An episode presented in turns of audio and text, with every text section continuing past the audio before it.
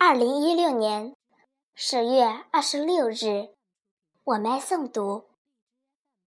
大家好，我是雨琪，今天给大家带来一篇小古文《春》。